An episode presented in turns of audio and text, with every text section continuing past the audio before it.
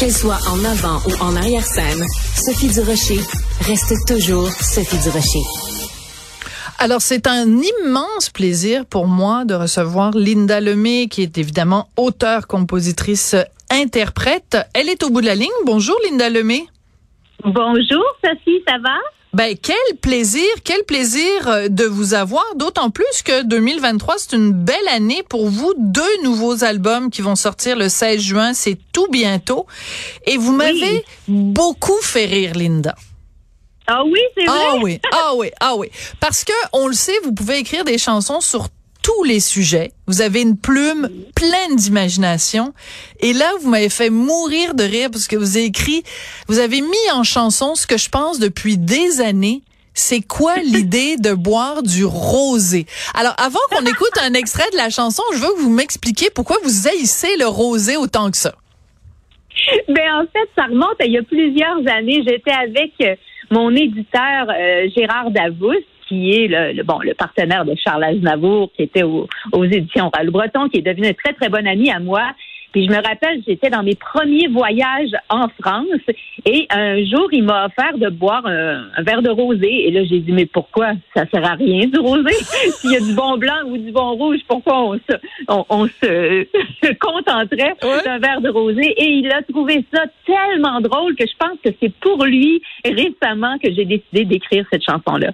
Mais, mais vous y allez pas avec le dos de la cuillère parce que dans la chanson, vous, vous parlez carrément, vous dites c'est comme euh, quelqu'un euh, à qui on aurait enlevé ses testicules. C'est comme vraiment là, vous êtes euh, l'image est assez forte quand même là.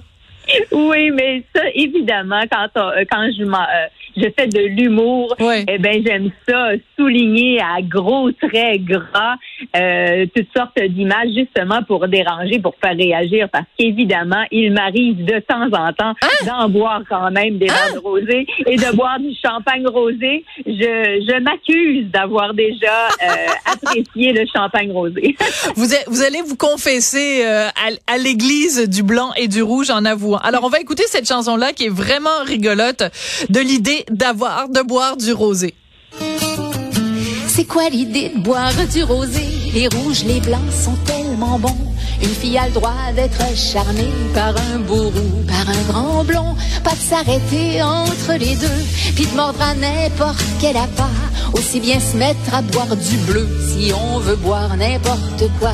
Alors moi, je pense que les producteurs de rosé euh, de Provence, par exemple, parce qu'on sait à quel point vous êtes populaire en France, ils vont peut-être se liguer contre vous, Linda Lemay, et euh, et euh, vous vous convoquer dans les hautes autorités du rosé pour essayer de vous convaincre à leur religion?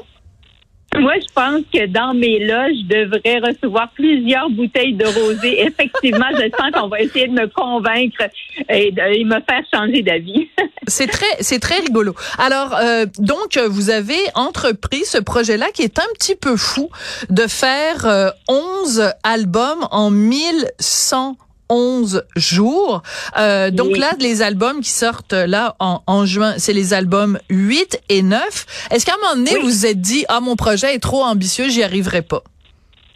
J'avoue que j'avais peut-être mal calculé euh, la charge de travail que ça, ça signifierait parce que euh, je porte plusieurs chapeaux dans ce projet-là. C'est un gros marathon de chansons. C'est un peu. Il y en a d'autres qui font Compostelle. Moi, j'ai décidé de me, lancer un défi de chansons et j'ai bien l'intention de me rendre au bout euh, en méditant quand, quand les choses me dépassent, en, en m'élevant et en me disant bon, mais c'est pas grave, ça, on va passer par-dessus cette épreuve-là et euh, je, je, garde le focus.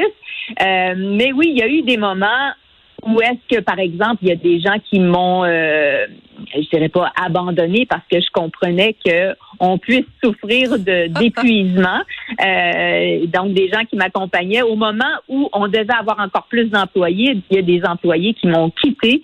Alors euh, c'est c'est sûr que moi j'ai la chance quand je suis sur scène de me nourrir de de l'amour du public. J'ai des grosses doses d'adrénaline qui me permettent de me nourrir justement quand, quand, quand je me sens un petit peu vidée, eh ben ça, ça me donne euh, un coup d'énergie. Et c'est pas le cas toujours pour ceux qui travaillent ou celles qui travaillent dans les bureaux, euh, qui sont dans la comptabilité et tout ça. C'est très, très lourd comme projet parce qu'on apprend euh, chez Alinda, qui est ma compagnie de production, à produire des albums. On est dans l'apprentissage de tout ça, mais avec un projet de 11 albums. Donc, apprendre sur le tas, c'est quand même assez intense. Alors, il y a eu des petits moments de découragement parfois, mais je me suis élevée et puis euh, je me suis bottée de derrière et puis euh, on arrive donc au 8 et 9 et je suis en train de préparer euh, la sortie des 10 et 11 aussi, parce que ça s'en vient vite l'automne quand même. Et puis, je sens que je vais me rendre au bout, puis je suis vraiment fière de tout ce qui s'en vient, fière des deux que je présente là. Je sens qu'il y a vraiment un crescendo, là, euh, que, que je, ça n'a pas perdu en qualité du tout, malgré le nombre d'albums. Au contraire, à force d'apprendre comme ça au fil des albums, on dirait qu'on s'améliore et que je vois de plus en plus clair dans ce projet-là, qui est, qui est vraiment stimulant pour moi. Alors, les titres des deux albums. Il y en a un qui sort, euh, qui s'intitule Débordé de mots, comme une bordée de neige. J'adore l'image, est vraiment très très belle, très poétique. Et l'autre, c'est critiquement incorrect, entre parenthèses, mauvais goût et mots vécu. Euh, êtes-vous, êtes-vous politiquement incorrect, Linda Lemay? Êtes-vous euh, anti-woke? C'est quoi ça, critiquement incorrect?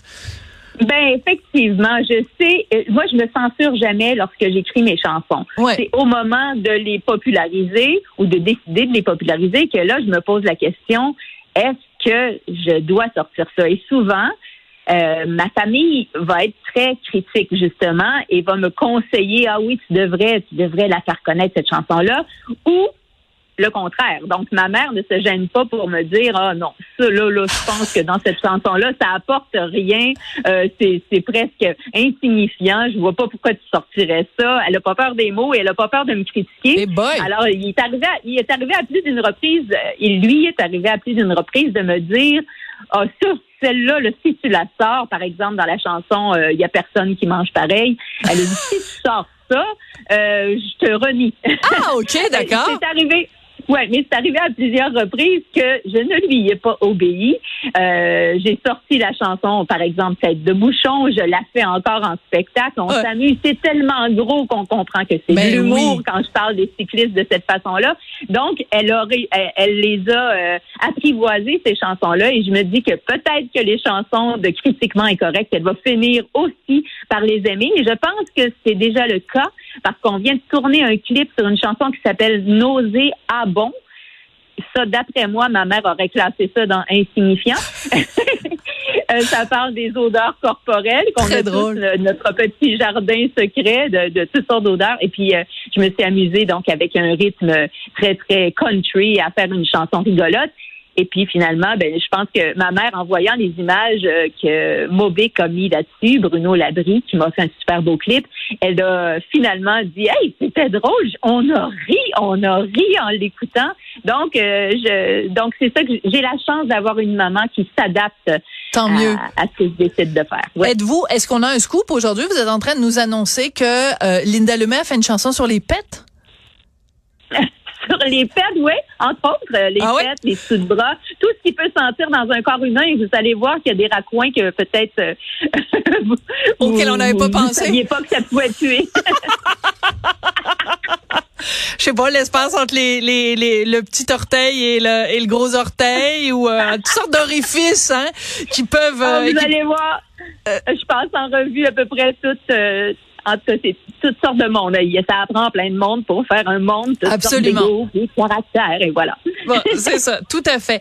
Euh, soyons plus sérieuses deux minutes parce que c'est un sujet extrêmement touchant. Vous allez participer le 10 juillet euh, à Sainte-Thérèse à un spectacle bénéfice pour la maison Adémar Dion. On sait qu'évidemment Adémar, c'est Feu le papa de Céline Dion. Euh, c'est au profit d'une maison donc euh, de soins palliatifs de la Naudière. La raison pour laquelle je dis que c'est un sujet plus euh, sérieux, c'est que je me demande quand on, on chante justement pour la maison Adémar Dion, on peut pas s'empêcher, j'imagine, d'avoir une pensée pour Céline qui dont on ne sait même pas si elle va pouvoir chanter un jour. Est-ce que vous, euh, quand vous voyez la santé, les problèmes de santé de Céline, est-ce que ça vous inquiète? Est-ce que vous dites un jour peut-être moi est-ce que, ce que je veux dire, c'est que entre euh, chanteuses comme ça, est-ce qu'on se pose parfois la question, est-ce que ça pourrait m'arriver à moi? Ah, ça, c'est sûr. Si je fais autant de chansons que ça euh, en ce moment dans ma vie, c'est parce que je suis très consciente du fait que la vie peut basculer à tout moment Mm. et qu'on, quand, passé la cinquantaine, quand on approche la soixantaine, on se dit bon, mais la santé peut nous lâcher à un moment donné, puis on ne sait pas euh, pour la suite comment on va faire pour Tout à fonctionner. fait. Donc, étant très consciente de ça, euh, et suite au départ de mon papa aussi, Oui. euh, ça m'a rendu encore plus consciente de ce fait-là, que la vie peut basculer à tout moment. Alors, euh, je fais aujourd'hui ce que je suis capable de faire. Et en plus, j'avais un petit problème, et je l'ai toujours, de béance tubaire, qui est un, un problème au niveau de l'audition. C'est pas de la surdité, mais c'est réellement comment ça résonne dans la tête. Et je sais que Céline avait eu ce même problème-là avant d'avoir euh, des soucis de santé qu'on connaît maintenant. Alors, c'est sûr que je, je, je vois ça euh, arriver et je me sens pas du tout, du tout à l'abri puisqu'on a déjà eu un souci commun comme Oui. chanteuse. Donc, euh, évidemment, euh, je me dis, bon, ben là, j'ai la chance de pouvoir faire mon métier, de pouvoir euh, euh, faire une 63e fois très bientôt l'Olympia à Paris, dans une salle comble. Ma productrice vient de m'appeler pour me dire que c'était euh, déjà Wow. rempli avant même qu'on affiche. On en prévoit une 64e. Prévoyais même pas, moi, avec la tournée de La vie est un conte de fou, euh, me rendre à, trois ans de spectacle. Et puis là, je sens que ça va déborder avec ce spectacle-là, tellement le public euh, est fidèle. Donc, euh, c'est complètement fou ce qui se passe et c'est merveilleux parce que je dirais qu'au début de ce gros projet-là, il y a eu beaucoup de regards qui se sont posés sur moi. Où est-ce qu'il y avait des gros, gros doutes. On me disait, OK, Ouais. là, Linda est virée folle. Je sais pas, elle rentre Ben à quel âge, mais pour moi, elle est sénile, là, tu sais, ben, elle se rendra jamais au bout de ça. C'est son suicide euh, dans sa carrière. Et puis, non, je suis tellement passionnée. J'ai tellement de choses à dire et je suis toujours aussi euh, inspirée qu'à mes débuts et peut-être plus parce que j'ai comme beaucoup d'expérience. Je sais comment Ben oui. faire les choses, mais j'ai toujours l'espèce de spontanéité qui me qui me stimule.